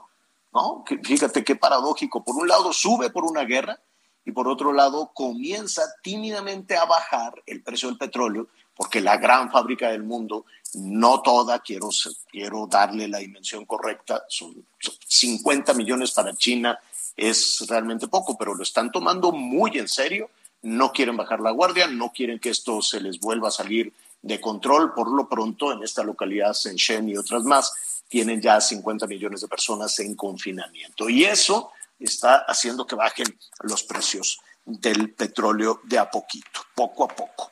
Bueno, qué cosa tan terrible lo, lo, lo que ha sucedido. Yo sé que al gobierno federal, federal de a diferentes instancias este tema de, de, los homicidios, ¿no? Que ahí están, ahí los tenemos enfrente en este, en este país donde pues hay madres, hay mujeres que van con pico y pala buscando los restos de sus hijas, de sus hijos, ¿no? Hay 40 mil desaparecidos, hay este, casi medio millón de víctimas por el COVID, es, decir, el, signo de muerte es, es terrible. Y eh, ayer asesinaron, ya van ocho en lo que va este año, periodistas asesinados y fue de nueva cuenta en Michoacán. Jorge Mazo es nuestro compañero periodista ya en Michoacán. Jorge, ¿cómo ha caído esta situación en Michoacán? Javier, Miguel, Ana María, indiscutiblemente lo que ocurrió en Michoacán es un botón de muestra de lo que está ocurriendo en el país. Sin embargo, esta noticia todavía es mucho más eh, dura de procesarse a partir de que, eh, pues, eh, la persona que muere, Armando Linares López, director de Monitor Michoacán, periodista de Zitácuaro, Michoacán, fue el mismo que denunció eh, hace 43 días que tenía por su vida, que eh, pues no podía decir mucho y que no sabía en qué iba a parar la situación que estaba enfrentando en ese momento. Hace 43 días, el 31 de, de enero, cuando fue asesinado Roberto Toledo, uno de los colaboradores de este medio de comunicación. Es el segundo periodista al hilo que es asesinado en Michoacán, el octavo que eh, muere en este año, y a, ellos dos se suman a esa larga lista de colegas, de compañeros comunicadores que han eh, pues sufrido atentados, que han muerto de manera eh, fatal en el ejercicio de su labor como periodista o por situaciones paralelas, indirectas o directas de lo que realizan como comunicadores. Armando Linares tenía más o menos 15 años de ejercicio como periodista en Zitácuaro, Michoacán, fundó y dirigió el medio de comunicación Monitor Michoacán. Él eh, previamente ya había eh, denunciado amenazas de muerte, había exhibido a gobiernos y políticos corruptos y eh, pues bueno, esto es lo que había dicho en un video, el último que se tiene de un registro de una denuncia que, que hizo. ¿Qué fue lo que ocurrió? Llegó un grupo armado hasta su casa en el municipio de Zitácuaro y abrieron fuego, lo asesinaron ahí, en su casa, frente a sus hijos, y hoy, eh, pues finalmente, pues se suma a esta lista de periodistas que pues de esta manera pierden la vida. Ni uno más. El colectivo de periodistas michoacanos que se ha hecho se ha conformado a partir de estos hechos tan lamentables que han ocurrido en el país y que en Michoacán eh, lo tenemos muy presente por compañeros que han perdido la vida de manera eh, pues muy eh, trágica como él, como Roberto, como Salvador Adame, como Hugo Olivera y como muchos más que murieron y otros tantos que están en calidad de desaparecidos han alzado la voz. Piden que ya no haya esquelas, que no haya solidaridad, que no haya eh, ningún tipo de mensajes cibernéticos en redes sociales que solamente pues cumplen con un propósito que es el de hasta cierto punto eh, pues solidarizarse. Lo que se pide es eh, justicia. Armando Linares, el director de Monitor Michoacán, repito, hace 43 días había comentado justamente que exhibir a gobiernos y políticos corruptos lo llevó a su medio de comunicación a la muerte de un compañero, Roberto Toledo. Esto fue lo que dijo hace 43 días. El equipo de Monitor Michoacán ha venido sufriendo una serie de amenazas de muerte. El día de hoy, finalmente, estas amenazas se cumplieron y hoy asesinaron a uno de nuestros miembros de nuestro equipo. Hace unos minutos atentaron en contra de su vida, perdió la vida ya hace unos minutos. Así las cosas con Monitor Michoacán. Exhibir corrupciones de gobiernos corruptos, de funcionarios y de políticos corruptos el día de hoy nos llevó a la muerte de uno de nuestros compañeros. No puedo hablar mucho, no puedo decir mucho. Y quizá no, puso no pudo decir mucho más. No sabía qué iba a pasar, pero advertía que no iban a quitar el dedo del renglón. No sé qué vaya a pasar, pero sí les digo que no vamos a quitar el dedo del renglón en seguir apoyando las causas justas y en seguir exhibiendo corruptos. Vaya mi solidaridad con la familia de nuestro compañero Malditos aquellos, malditos aquellos que hoy atentaron contra una vida de una persona inocente. Gracias amigos, ciudadanos todos, por su solidaridad y por apoyarnos. Yo soy Armando Linares para Monitor Michoacán. Muchísimas gracias. Y él así despidió a Roberto Toledo. Hoy el gremio periodístico en Michoacán despide a Armando Linares. En Uruapan se están convocando algunas actividades como el paro de labores de 24 horas de información. Hay algunas propuestas que, que se han lanzado por parte del gremio periodístico. Hoy salieron a las calles de la ciudad, en Morelia, a, alzar la voz, a advertir que las metralletas ni las armas van a parar ni van a callar al periodismo. El presidente Andrés Manuel López Obrador habló del tema, dijo eh, Armando Linares, no contaba con seguridad, no contaba con protección, no la había aceptado que el finado no aceptó la protección. Desde luego, eso no justifica nada, pero se tiene que conocer toda la verdad y tenemos que ser muy puntuales. Bien, esto es lo que dice el presidente López Obrador acerca del compañero Armando Linares, el octavo de este año y el que ha provocado que el mundo entero voltee a México porque las agresiones a los periodistas no cesan. Hoy son ocho muertos en este año y bueno, seguramente hay tantas agresiones que están documentadas o que las guardan en las plumas los compañeros periodistas que seguramente podrían ser las próximas víctimas. Este es el reporte desde Michoacán.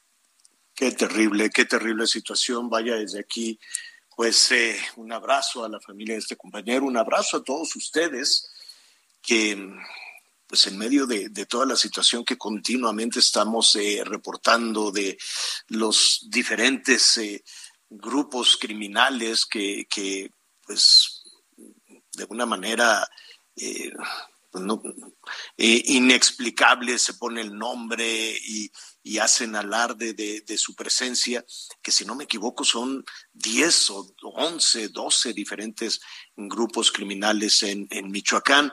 Y a eso súmale los casicazgos políticos locales, en fin, qué complejo, qué difícil, si es para el mundo en México el país más difícil para el ejercicio del periodismo, Michoacán es, eh, es verdaderamente heroico el trabajo que realizan. Sin duda, Javier, es preocupante lo que está ocurriendo en Michoacán. Él ya había denunciado el, no solo la muerte de su compañero Roberto Toledo, el 31 de enero, ocurrió en Zitácuaro, en el mismo municipio donde él vivía, sino que también había eh, pues dicho que él tenía por su vida a los distintos medios de comunicación que lo entrevistaron. O sea, el tema ya estaba ahí prendido, ya estaba encendida la alerta. ¿Dijo algo el gobernador? digo, independientemente del mensaje que envió hoy el, el presidente desde la mañanera, pero el gobernador ha comentado algo. Mm, hasta este momento lo único que ha eh, advertido, lo de siempre, lo que dicen los gobiernos, que no habrá impunidad, que el tema eh, no cesará, eh, que no se permitirá lo, lo, que lo que acostumbran los gobiernos a decir justamente a partir de lo que ocurre. se prevé que en breve el gobierno de Michoacán se reúna con el colectivo de periodistas de uno más, eh, dice la coordinación de comunicación social que buscarán establecer mesas de trabajo para poder pues definir una agenda. Eh, sí, efectivamente esto está ocurriendo. Eh, hay eh, diálogo hasta cierto punto, pero lo que ocurrió, este, pues indiscutiblemente ya es lo que no se quiere en, en, el gremio periodístico, porque es incluso una de las demandas, que ya no se prejuicie ni se soslaye con eh, algunos motivos de, la posible ejecución de este compañero. Claro. Pues eh, te agradezco muchísimo por tu conducto, Jorge. Un abrazo a toda la familia Armando, Armando Linares, y estaremos ahí muy pendientes de tu análisis y tu trabajo. Gracias, Jorge. Javier, con el gusto de siempre reportarles desde Michoacán y por supuesto también saludos a, ustedes, Miguel, Ana María, y pues estamos en Michoacán al pie de, del cañón con mucho cuidado. Es nuestro compañero Jorge Manso. Sí, Miguel. Nada más revisando las redes de Alfredo Ramírez Bedoya, pues no, ¿eh? no tenemos nada, nada público que haya dicho en el caso. Habla de una reunión ahí con unos empresarios y pues de lo que se hizo mucho énfasis el día de ayer fue de que quiere que el Atlético Morelia regrese a primera división. Vamos a una pausa, señor. Saludamos a nuestros amigos en Morelia a través del Heraldo Radio en el 1240. Volvemos. Una vez por todas,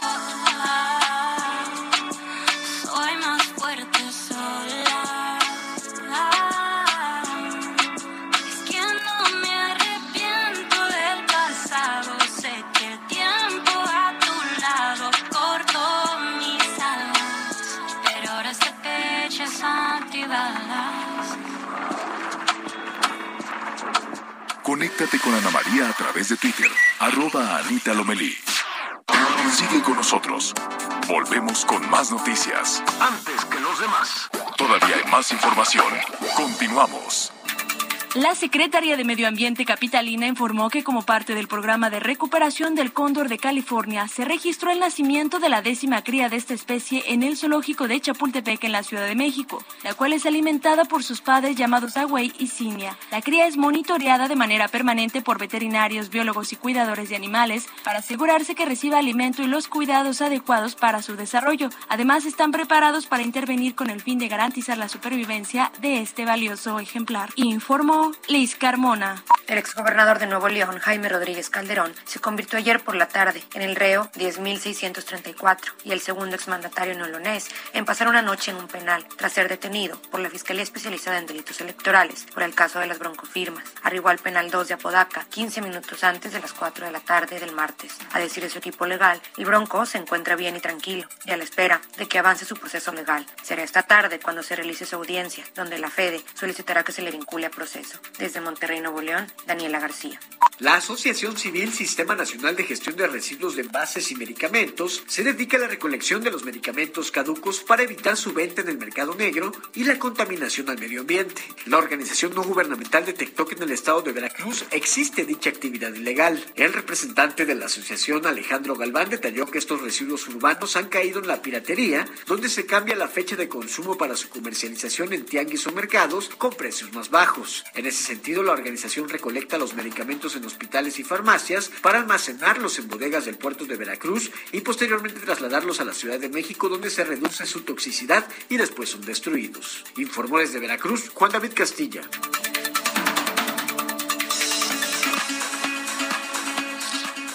Bueno, pues eh, vamos a continuar con este tema de, de tener un auto de tener un automóvil nuevo, ¿no? Primero está, pues bueno, miles de dificultades incluso para la industria, que no hay chips, que si hay chips, que si China cierra, luego los carros chocolate, en fin, tantas, tantas barreras. Pero para el consumidor, yo no sé, Anita Miguel, ustedes cuándo cambiaron de auto, ¿cuándo, ¿cuándo te compraste tu, tu, el que traes ahorita, Anita?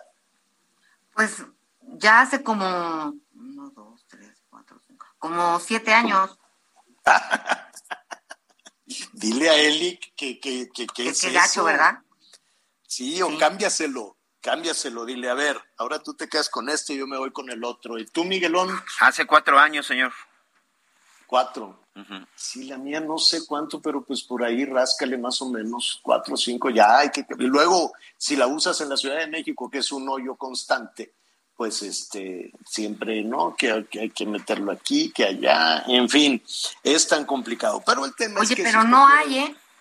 No hay, ese es el asunto. Creo que te tienes que Yo quería uno y si no compras uno muy uyuyuy, no, no, no hay. Bueno, vamos a ver por qué no hay. Mira, de acuerdo a la Asociación Mexicana de la Industria Automotriz, los mejores meses para comprar el auto son de septiembre a diciembre. Uno, porque te cae lana un poquito que si el ahorro, que el aguinaldo, que no sé qué, otro por las promociones, las ofertas, ¿no? Que de pronto hacen por ahí algún descuento. Pero ¿qué está pasando? ¿Por qué si quiere un auto será verdad que te tienes que poner ahí en una lista de, espera? Vamos a platicar en este momento con Francisco Bautista. Él está en una empresa que se llama IY, eh, Consultores Latinoamérica, y está eh, precisamente líder de manufactura avanzada y movilidad. ¿Cómo estás, Francisco? Qué gusto saludarte. Hola, Javier. Buenas tardes. Buenas tardes, Ana María, Miguel y todo tu auditorio. Muy bien, ¿tú? Bien, a todo dar aquí viendo cuándo puedo cambiar de vehículo. ¿Tú sabes por qué hay una, o será verdad que hay una especie de lista de espera que se ha retrasado un poquito la oferta de vehículos para el consumidor? Pues sí, es totalmente verdad. Eh, realmente se ha vuelto complicado comprar vehículos nuevos. La demanda es mucho mayor a la oferta y va por muchos los temas que estabas comentando, ¿no? Pues las disrupciones en la cadena de suministro, así, por más que trabajan las automotrices, no pueden no pueden producir los suficientes automóviles que está demandando el mercado. Así es real. Para darte un dato, el tiempo promedio de espera en Estados Unidos, que es un mercado mucho más grande y que era de nada, actualmente es mayor a 60 días de espera para comprar un auto nuevo, cuando antes no llegaron una semana. Wow. Y si eso es en Estados Unidos, ya me, no me, yo supongo que, que en México estos dos meses pueden ser tres o más. Totalmente. Y, ahora sí que como lo comentaba Ana María, ¿no? Depende del modelo, porque sí vemos una clara diferenciación entre lo que se está manufacturando. Por ejemplo, las SUV están teniendo un crecimiento muy importante en la producción, porque también es un automóvil muy rentable y muy demandado por el mercado. Entonces, esos segmentos están en mucho mejor estado que, por ejemplo, los compactos subcompactos, que han sufrido más y es por el tema de que pues, la automotriz tiene que escoger, ¿no? O sea, puedo producir tal cantidad de automóviles, pues me tengo que ir a los mercados más rentables y los demás pues tendrán que esperar un poco más, ¿no? La industria automotriz en nuestro país, corrígeme si me equivoco, pues es una de las más potentes.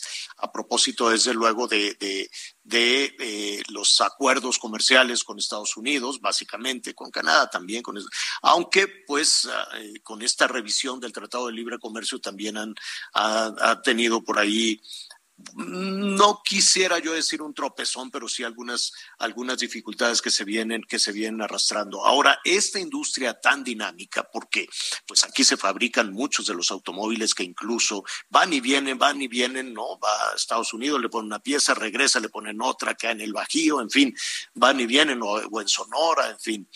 Este, básicamente se debe atribuir a la pandemia, este frenón, este paro, a, que la gran fábrica de, microchips o estos eh, piezas tan específicas para la industria em, se ha alentado o a qué se le debe de atribuir? Mira, definitivamente la pandemia jugó un papel. Eh, pero yo te diría que más bien la pandemia expuso y aceleró ciertos factores que ya se venían dando. ¿no? Uno es pues la tecnología en todo lo que hacemos, ¿no? A mayor tecnología en todo lo que hacemos, a tener las nubes, tener todas esas pues todo eso trae tecnología atrás que tiene chips. Entonces, venía una demanda creciente. Eso es una realidad.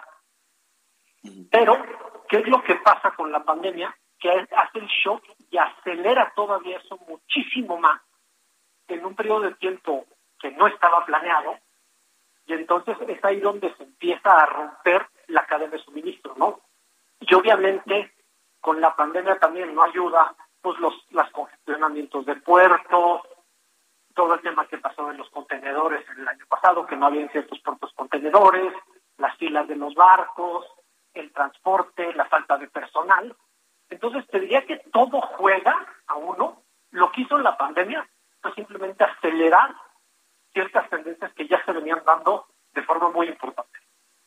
Estamos eh, en marzo, te robo un minuto, te robo un minuto más. Estamos con Francisco Bautista, el ingeniero Francisco Bautista de IY, consultores en América, en Latinoamérica. Eh, dime algo, ingeniero, si alguien quiere comprar un vehículo, hace sus cálculos, estamos en marzo, el año se puede ir rapidísimo, estamos en marzo, tienes, consideras que, que, tu empleo va a ser estable, que no te van a bajar el sueldo, etcétera, etcétera. Este, ¿Cómo debes de acercarte a, a la posibilidad de tener un automóvil? ¿Calcularlo de aquí a diciembre o es una exageración? Te diría que de aquí a diciembre es una exageración. Sin embargo, eh, sí, te diría, por ejemplo, los precios se ven a la alta. Entonces, mientras más te esperes, puede ser que suba el costo, ¿no? Es otro de los factores que estamos viendo hoy, que se da una inflación a la oferta, a la producción, no una inflación a la demanda es la inflación económica que, digamos, conocemos todos, ¿no? La que, con la que hemos vivido toda una vida. En este caso, que se da la inflación a la oferta, es totalmente diferente. Y entonces, ¿se espera que los precios suban? Sí. Dos, ¿los tiempos de espera van a continuar siendo lentos? La respuesta es sí.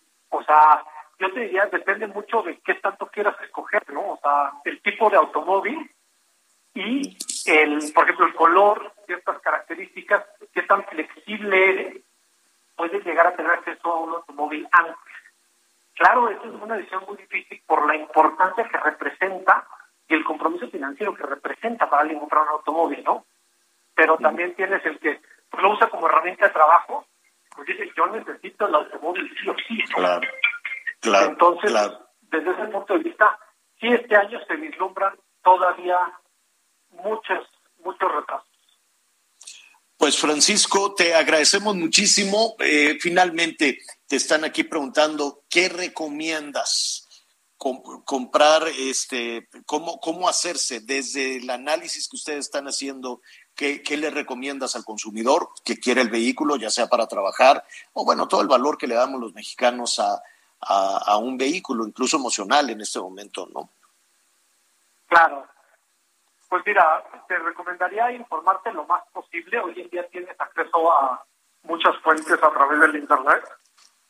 Escoger dos o tres automóviles que son de tu agrado y que cumplen con tus expectativas. Y de ahí, literal, ir a ver cuál de los tres puede tener una, un menor tiempo de entrega y hacer como que una lista de prioridades, ¿no? Que estás dispuesto a ceder, pues el color, o que no tenga sensores de reversa, o que ciertas características, a lo mejor de equipamiento no las tenga, pero tenga otras, y sobre eso te vas a poder hacer un automóvil eh, más rápido. Bueno, pues ahí está, ahí está la recomendación de los expertos. Ingeniero, gracias. Hombre, Javier, muchas gracias a ti. Saludos a tu auditorio, hasta luego. Gracias, hasta luego. Pues ya ves, Anita, ya ves, Miguel, este, un poquito de paciencia y ahí vas ahorrando nada más, este, no te gastes lo de lo del coche, porque pues, ¿no? Después vamos a hablar también con, con, los distribuidores de automóviles para ver cuál es la mejor opción para hacerse un automóvil, fíjate, ¿no? En qué nos tenemos que fijar, qué planes hay, cómo pagarlo, ¿no? es, es, eh, es un asunto difícil este, en ocasiones, pero pues bueno, si yo también ya quiero coche nuevo, ya, ya está, ya está muy paseada mi camioneta verdaderamente. Pues hay que tener muchísimo, muchísimo cuidado con eso. Oiga, y a propósito de, de los autos, pues está el tema de la gasolina. Fíjate, eh, amigos, Anita Miguel y, nuestros amigos que nos sintonizan allá en el norte que es un buen punto, ¿no? Es un buen punto. Si vas a cambiar de coche, este, fíjate que no gaste mucha gasolina porque ahora es todo un problema llenar el tanque de la gasolina. Es lo que, Oye, y si nos compramos uno eléctrico, no, ¿verdad? No nos va a alcanzar nunca.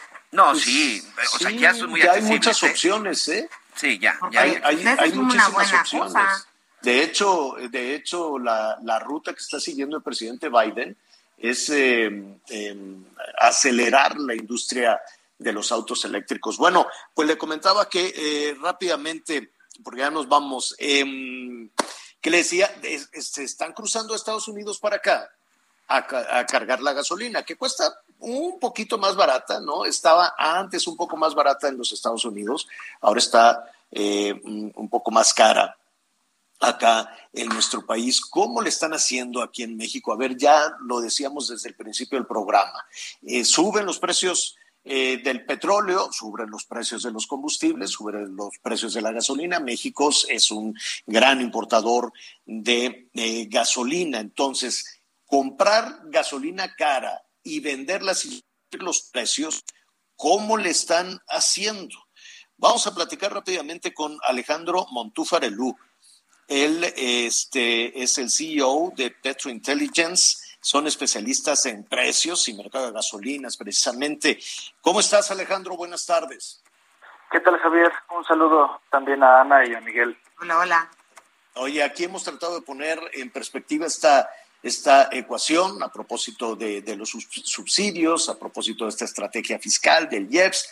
Eh, dice el gobierno federal que los sobreprecios de por, por, o el ingreso por el aumento en los precios del petróleo de lo que México pues está batallando todavía con sus mercados hacia afuera, pero que ese ingreso se aplica para evitar el aumento en las gasolinas. Así es, tan complejo es mantener el precio de la gasolina. Eh, mira, eh, les platico. El precio de la gasolina en México está referenciado a los precios internacionales. Eso es así debido a que una gran parte que se consume en el país se importa. Entonces, ahorita globalmente los precios internacionales de la gasolina y el diésel han incrementado de manera relevante. Ya venían incrementando por el tema de la recuperación derivada de la COVID-19, pero ahorita por el conflicto bélico de Rusia y Ucrania hay presiones al alza en los precios. Esto es lo que ha explicado que veamos nosotros los incrementos marginales en las estaciones de servicio. A la par de estos incrementos hay que aclarar, como bien hace rato comentabas, que los precios en México son más baratos que en Estados Unidos ahorita, porque el gobierno eh, cada, cada semana monitorea lo que es los precios a nivel nacional. De hecho, desde el inicio del año han estado disminuyendo el impuesto IEPS que pagamos por cada litro. En estos últimos meses que las presiones han sido más fuertes por el conflicto bélico, ellos han implementado un estímulo adicional. Es decir, que por cada litro que nosotros compramos en las calles ya no estamos pagando nada por el impuesto JET y ahora estamos pagando un poco menos. ¿Cómo le hace el gobierno? El gobierno implementa este estímulo del 100% del JEPS, es decir, ya no pagamos JEPS y aparte le da otro estímulo adicional por litros que está enfocado para que los importadores y los refinadores, es decir, Pemex, lo apliquen. ¿Esto cómo se traduce? Se traduce en que la estación de servicio y el gasolinero, en sus precios de mayoreo, los precios que ellos ven para comprar el producto y abastecerse, son menores. Ahora aquí hay como que comunicar que, que esta es una labor que Hacienda hace de manera semanal y a veces pudiera darse que nosotros en las calles vamos viendo eh, un incremento, pero esto sucede porque los precios internacionales siguen subiendo, es decir, que Hacienda va monitoreando, el gobierno federal va monitoreando en, en una semana, y al final de la semana los viernes publican los estímulos, pero si estos precios siguen subiendo, evidentemente Hacienda ahí se puede llegar a quedar un poco corta, pero para la siguiente semana los vuelve a elevar. Ahora, yo, yo, quisiera poner un poquito en eh, e, esta explicación un poquito en perspectiva, Alejandro. Vamos a ponerlo en tres aristas. El consumidor, ¿no? La persona que va en ese momento dice tengo que ir a cargar gasolina para trabajar o para lo que sea.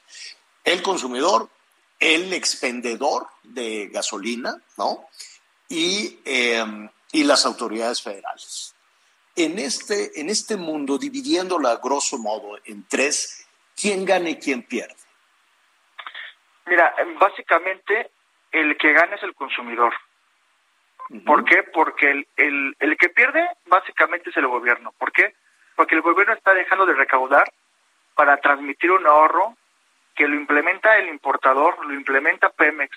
Ese ahorro se lo traspasa a las estaciones de servicio. Las estaciones de servicio compran a un precio no tan caro y ese precio ya contenido y ya con un ahorro se le traspasa directamente al consumidor. Esta es una política que está direccionada hacia el consumidor para proteger su bolsillo y, de, y desde los ingresos del gobierno. El gobierno deja de recaudar porque el consumidor pague menos. Es básicamente esto. El, gobierno, deja de recaudar y el consumidor gana. Pero ¿qué pasa con el expendedor de gasolina? ¿Ellos pierden, ganan? No, ellos se quedan igual. De hecho, ellos, quedan igual ellos quedan igual. De hecho, pues mira, por darte un ejemplo de las dimensiones, eh, el gobierno si no publica, si no estableciera estos estímulos, hoy por ejemplo tenemos un precio promedio en gasolina regular de 21 pesos con 27 centavos. Si no existieran estos dos estímulos que está generando el gobierno, estaríamos pagando 30 con 60 centavos al nivel nacional, promedio nacional. en, eh, en diésel 22 contra 34 pesos. Eh, ¿qué, pasó con las estaciones que estaban vendiendo la gasolina en 30 pesos si no hay un control de precios? Aquí yo creo que hay que dejar muy en claro que, un tema es el estímulo al IEPS, que todas las estaciones sí lo están transmitiendo porque lo transmiten a través del precio de mayoreo. Es decir, la estación no lo aplica, quien se lo aplica es el importador, que es Pemex, y que son otros importadores y otros refinadores. Ahora, cuando nosotros vemos los precios en la calle, no significa que estas estaciones no están transmitiendo el ahorro que da el gobierno, sino lo que estamos viendo ahí es la, la diversidad que existe de marcas, imágenes comerciales. Estos precios y, y estos estas brechas de mínimos y máximos dentro de una ciudad o municipio derivan de la estrategia comercial, de la estrategia operativa, de cómo ellos importan, a quién le compran, si tiene un valor intangible o no la marca, si tienen 5, 10, 20 bombas, si tienen un servicio de alta calidad o calidad media, si tienen servicios complementarios, en qué zona se encuentra la estación, porque por ejemplo es muy distinto el precio del metro cúbico, del metro, perdóname, cuadrado, en una delegación que a otra. Entonces, lo que estamos viendo ahí en estos casos sí son casos de, modelos de negocio diferentes. Te robo un minuto más porque se nos viene el, el tiempo encima. Esta estrategia aplicada por las autoridades federales de, este, de, retirar el, impuesto, el JETS al 100%, como tú me dices, ¿cuánto puede durar? Mira, ahí creemos que es una estrategia de mediano plazo porque no es nada más lo que hemos escuchado en medios que sea un boquete en las redes públicas, no, porque lo que se está utilizando es el ingreso que estamos teniendo nosotros de más como gobierno por el tema de un barril cuyo valor ha aumentado, se ha estado utilizando esos ingresos para poder aplicar esta, esta política de estímulos fiscales. Exacto. Entonces, no estamos esperando un impacto tan relevante en las finanzas públicas. Y nada, me gustaría recalcar que es una política enfocada, como platicamos hace ratito, para beneficio del consumidor final. Definitivo, sí. Ese, en esas tres aristas, pues es el, el que gana. Alejandro Montúfar, U, gracias. Petrointelligence, CEO de Petrointelligence, especialista en precios y mercados de gasolinas. Gracias. Oigan, este, se nos vino el tiempo encima, Anita. Qué barbaridad, Miguelón. Ya nos vamos casi. tú sigues, tú sigues en ruta al aeropuerto, vas a ir otra vez en la tarde. ¿Sabes qué estaría interesante? Ir en una hora de vuelito en la mañana, nada más que vas a vivir en el tráfico, y en hora pico. Pues fíjate, te tengo que decir una cosita. Que, el lunes es puente, ¿eh? El gobierno, la presidencia de la República sacó, eh, pues que se alista la red de conexiones para ruta de accesos y dice, desde Perisur a Laifa, una hora con 35 minutos. De Santa Fe, una hora con 20. del aeropuerto de la Ciudad de México a 57 minutos. Y, y, de, y así hay varios, hay varios. Bueno, de todas formas es mucho. Oigan. Oye, pero aquí también hay otra parte interesante, Anita, que van a cobrar, ¿eh? ¿Qué, Miguelito? Hay tarifas que van desde los 18 hasta los 150 pesos, depende del punto, es decir, no es un traslado gratis. Por Ah, ejemplo, no, no, en- no es. Ah, bueno, en tiempo de traslado más corto es de 42 minutos desde Indios Verdes con una tarifa de 50 pesos, mientras que en más largo de una hora con 40 minutos desde Toreo tiene una tarifa de 125 pesos. Es decir, ojo, porque de repente no sabe, no vaya a pensar la gente que esto es parte de un derecho que tiene como usuario. No, te va a costar. no, Te Va a costar. lo vas a pagar. Y no va a haber Uber, no va a haber Didi, no va a haber nada de eso. Yo creo que esas cosas se tendrán que ir viendo más Sí, adelante, porque la demanda va a ser importante y no Sí. va a ser suficiente si eh, realmente todas las vías de acceso están abiertas. Ay, es que me da mucha risa nuestros amigos que nos están escuchando, cuántas ocurrencias. Ya nos mandaron, ahí se, lo, ahí se los mandé, este, tienen un chairómetro para el radio. ¿Cómo son? ¿Qué, qué? Van a ver, porque ya, ya la vi. Ya Son nuestros amigos de allá del norte del país, muchísimas gracias. ¿Saben qué? No, llueva, platícales, platícales, Javier. Esta, esta ¿Eh? cosita que me mandaste, dicen, Chairo detectado. ¿Cómo son? Y te apuesto que este que lo hizo no ha ido al aeropuerto. No, A ver. pues no, nadie ha ido más que tú, Anita, apenas lo van a inaugurar. Los que No, han ido los llevan por los voy a avión. llevar a pasear. Está Los que, han, los que han ido los han llevado por avión, ¿no? Los Sí. visitantes van por los, aire. a- a los ciclistas por, por camión. Los ciclistas ya, los vamos, llevaron ya en se están mejorando todas las Oye, vías, no te a los luchadores, ¿cómo los irán a llevar? Ya que los lleven desde hoy. ¿Cuándo van a hacer las luchas? Ay, no, no seas así. A las 4 de la mañana de lunes. Bueno, está bien. Bueno. Oye, Está bien, rápidamente, el juzgado primero de distrito en Monterrey acaba de otorgar un amparo a Jaime Rodríguez Calderón por el delito de el presunto desvío de recursos. Bueno, ya se interpuso, ya está ahí en el juzgado de Monterrey y parece que lo que ya nos decía el abogado pues se va a cumplir en las próximas horas, podría quedar libre. Vamos a ver. Sí, mañana seguiremos hablando con el abogado de del Bronco. Tanta información que tenemos, ya lo sabe, yo lo espero a las diez y media de la noche en Hechos, Azteca 1. Gracias, Anita Lomelí. Buenas tardes, Javier. Buen provecho. Gracias. Gracias, Miguel Aquino. Gracias, buen provecho, señor. Yo soy Javier Alatorre. Siga con nosotros en el Heraldo Radio. Cuando se seque el último mar, es cuando pensaré en regresar. Está sobreentendido lo que siento. Ya no estás, qué bueno es el tiempo. Estoy curada de ti. Gracias por acompañarnos en Las Noticias con Javier Alatorre. Ahora sí ya estás muy bien informado. When you make decisions for your company, you look for the no brainers. And if you have a lot of mailing to do, stamps.com is the ultimate no brainer. It streamlines your processes to make your business more efficient, which makes you less busy. Mail checks, invoices, legal documents, and everything you need to keep your business running with stamps.com.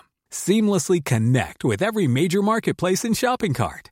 Schedule package pickups and see your cheapest and fastest shipping options from different carriers with rates up to 89% off USPS and UPS rates. And with the stamps.com mobile app, you can take care of mailing and shipping wherever you are. Make the same no-brainer decision as over 1 million other businesses with stamps.com. Sign up with code program for a 4-week trial plus free postage and a free digital scale. No long-term commitments or contracts. That's stamps.com. Code program.